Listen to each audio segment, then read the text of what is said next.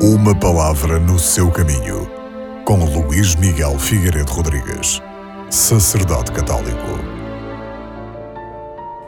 No Evangelho deste domingo, vemos Jesus Cristo perguntar aos seus discípulos: Quem dizem os homens que eu sou?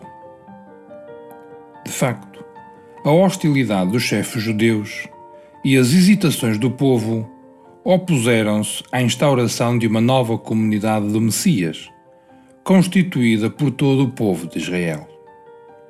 Só os discípulos, pela voz de Pedro, reconheceram em Cristo o Salvador enviado pelo Pai. E a este pequeno grupo, chefiado por Pedro, se confia a grande missão de implantar o reino de Deus entre os homens.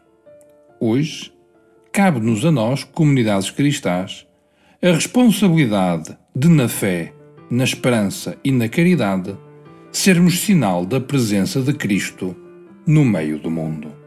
Somos, por isso, apóstolos, chamados a anunciá-lo, a torná-lo presente e operante. Mas hoje, também se considera Jesus Cristo como um homem excepcional, um grande mestre de vida moral, um revolucionário que alinhou com os mais pobres e deu a vida para os libertar da sua condição.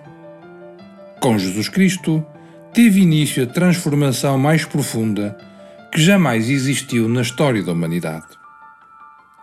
Mas bastará esta admiração pelo personagem Jesus Cristo para alguém se poder classificar como seu discípulo, para se considerar cristão? Não. Professar que Jesus Cristo é o Messias significa reconhecer que nunca existiu ninguém como ele e jamais existirá.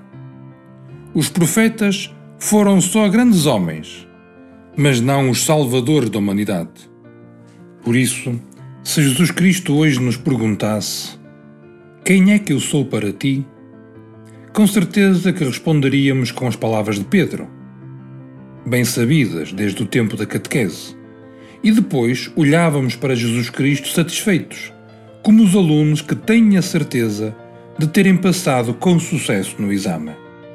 Porém, Jesus iria insistir: Isso não é o que tu pensas, é aquilo que ouvistes dos outros. A resposta pessoal sobre quem é Jesus Cristo implica sempre dizer o que é que a nossa vida mudou, porque é que somos mais felizes depois de o termos da nossa vida.